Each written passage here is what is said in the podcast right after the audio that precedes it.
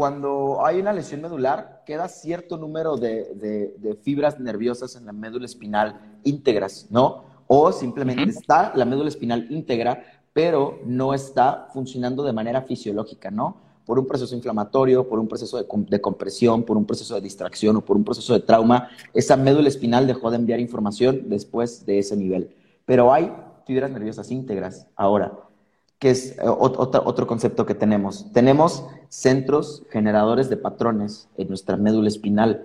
La médula espinal no es una simple carretera que envíe información para arriba y para abajo, información aferente y eferente, sino también es este, una, una estructura inteligente que tiene la capacidad de aprender y de tener patrones funcionales aprendidos.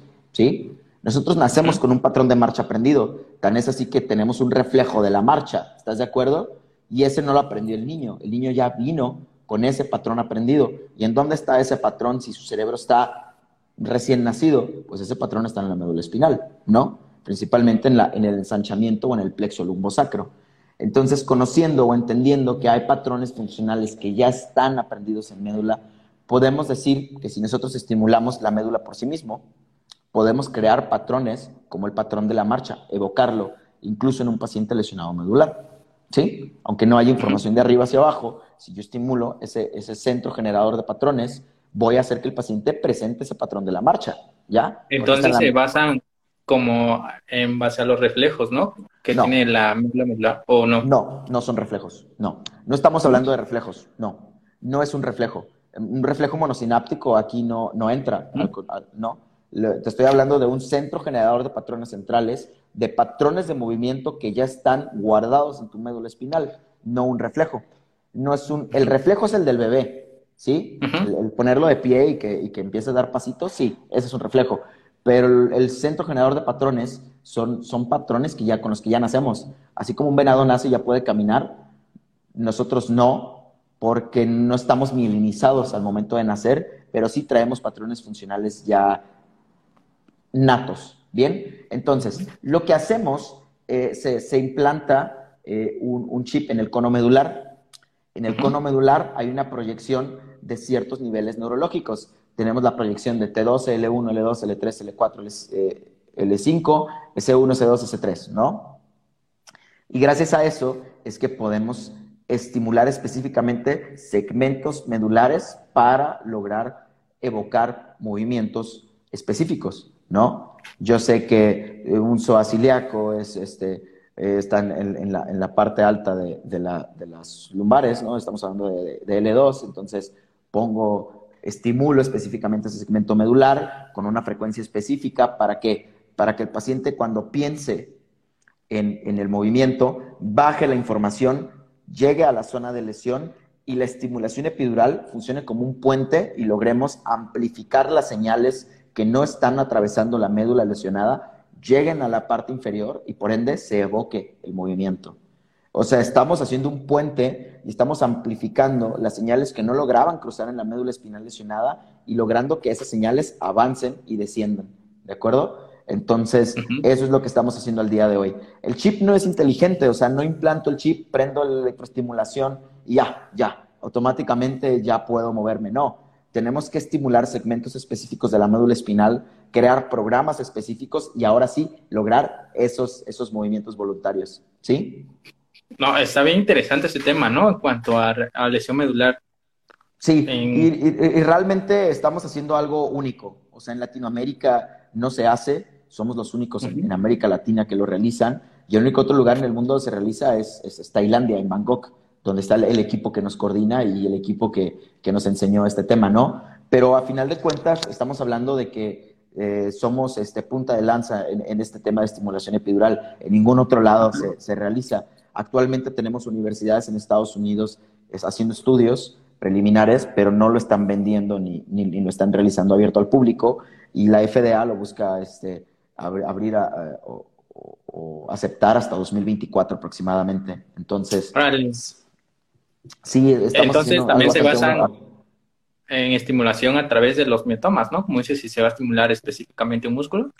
Ah, claro, tenemos que, tenemos que tener un, conocimiento muy claro de los miotomas, un conocimiento muy claro de los dermatomos, un conocimiento muy claro de los, del esclerotoma, porque debemos entender que no solamente la, médula inerva al músculo estriado y, a la, y, a la, piel, sino inerva las vísceras también, ¿no? Entonces debemos, debemos entender la inervación visceral, la inervación muscular, la inervación cutánea, entender ese esclerotoma y entender qué se va a estimular directamente en, en, en ese nivel medular, ¿no? debemos de entender también los sistemas autónomos, etcétera. Sí, sí hay un entendimiento muy grande de la, de la neuroanatomía para, para poder hacer la, la, estimulación epidural, definitivamente. Es bien específico, ¿verdad? Todo esto.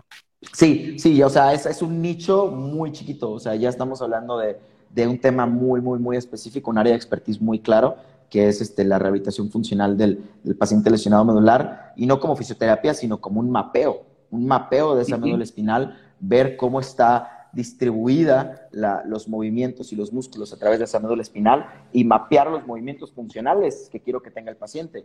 Quiero que el paciente extienda rodilla, flexione rodilla, se sostenga de pie y, lograrlo, ¿no? Entonces sí es, sí es un tema bastante, bastante este, interesante. Bueno, Juan, ¿y cómo es la formación del fisio para llegar así, a aplicar esto y estar relacionado con todo lo de lesión medular? Digamos, ¿cuál es el perfil?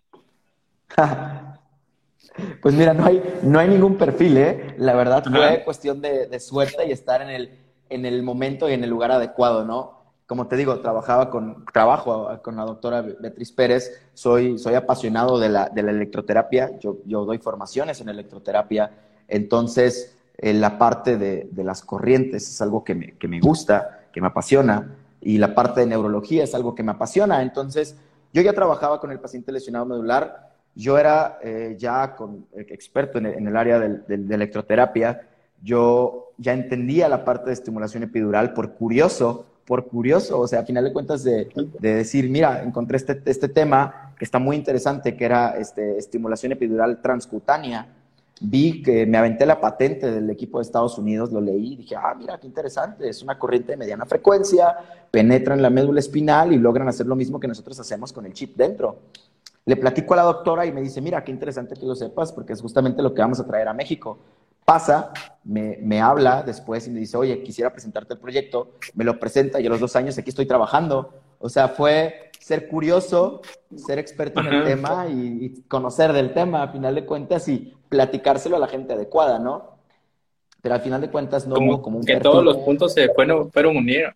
Fueron, sí, sí, totalmente. o sea, pareciera que estimulación epidural se hizo para mí. O sea, el perfil es fisioterapeuta neurológico que conozca de lesión medular y que conozca de electroterapia. Porque la estimulación epidural es electroterapia. Es una corriente bifásica simétrica compensada que le damos a la médula espinal y se maneja frecuencia, microsegundos, miliamperios, entonces resistencias. Entonces, pues realmente pues es electro. Todo el día estás haciendo electro y encendiendo y apagando 16 electrodos positivo o negativo. ¿No? Entonces, si no te gusta la electroterapia, te vas a odiar estimulación epidural, pero si te gusta electro, vas a ser el más feliz subiendo miliamperios, bajando miliamperios, aumentando microsegundos, disminuyendo microsegundos, prendiendo, apagando electrodos, pidiéndole al paciente que se mueva, etcétera. Yo me siento como pez en el agua y soy el más feliz mapeando, ¿no? pero a lo mejor para algún otro terapeuta que no está tan familiarizado con electroterapia, le dices de que, oye, mide la resistencia del, electrodo para ver que todo esté bien. Oye, enciende los electrodos que van hacia flexores de cadera. Oye, no, no mandes la corriente a gemelo, manda la tibial anterior. Oye, el paciente está sintiendo en vejiga la estimulación, mejoremos esa estimulación. Vas a, te vas a quedar como, wow, ¿qué está pasando? Pero cuando comprendes la, la parte de neuroanatomía, esa fisiología, ese tema de electro, pues bah, estás encantado haciéndolo, ¿no? Entonces no hay un perfil específico, pero sí, te tiene que gustar la electroterapia y te tiene que gustar la neurorehabilitación.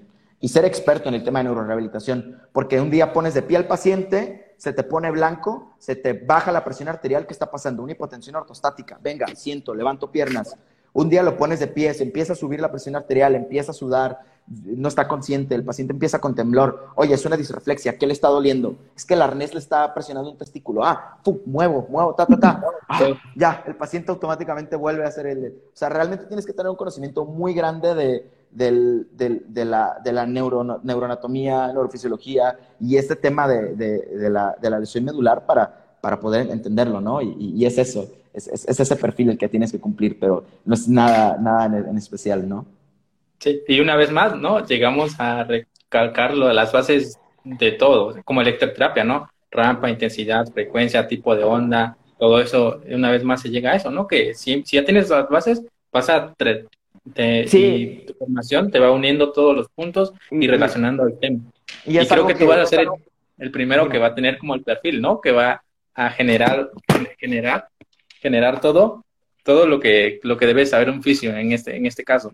Y también un punto que, que me gustó de ti es en cuanto a lo que dijiste, ¿no? La presión, la hipotensión ortostática. A veces como fisio sí nos enfocamos en como el sistema muscular y óseo, pero también tener en cuenta el sistema cardiovascular, respiratorio, este, la estimulación en cuanto al sistema autónomo, simpático, y eso son temas bien, bien amplios que si quieres estar eh, actualizado o saber eso, tienes que leer un montón. Este Exactamente. y, eso es algo que, yo les predico mucho a mis alumnos y a, la, gente con la que trabajo, es de que sí estamos totalmente enfocados al sistema neuromusculoesquelético, pero debemos de tener un conocimiento muy amplio de todos los sistemas que están ocurriendo y están trabajando en ese momento en el paciente, ¿no? Incluso tener un poco de, formación en, el tema este, psicológico para poder derivar cuando notemos este, cuestiones este, malas en el paciente, ¿no? Pero bueno, eh, algo que quiero mencionar y, que no quiero que se me olvide y, que quiero que, quede en, el, en vivo es que eh, algo que predico a diario es entiendan la parte de las bases, o sea, la fisiología, la neurofisiología, la neuroanatomía, ¿sí? Porque eso no va a cambiar y esas son bases para todos.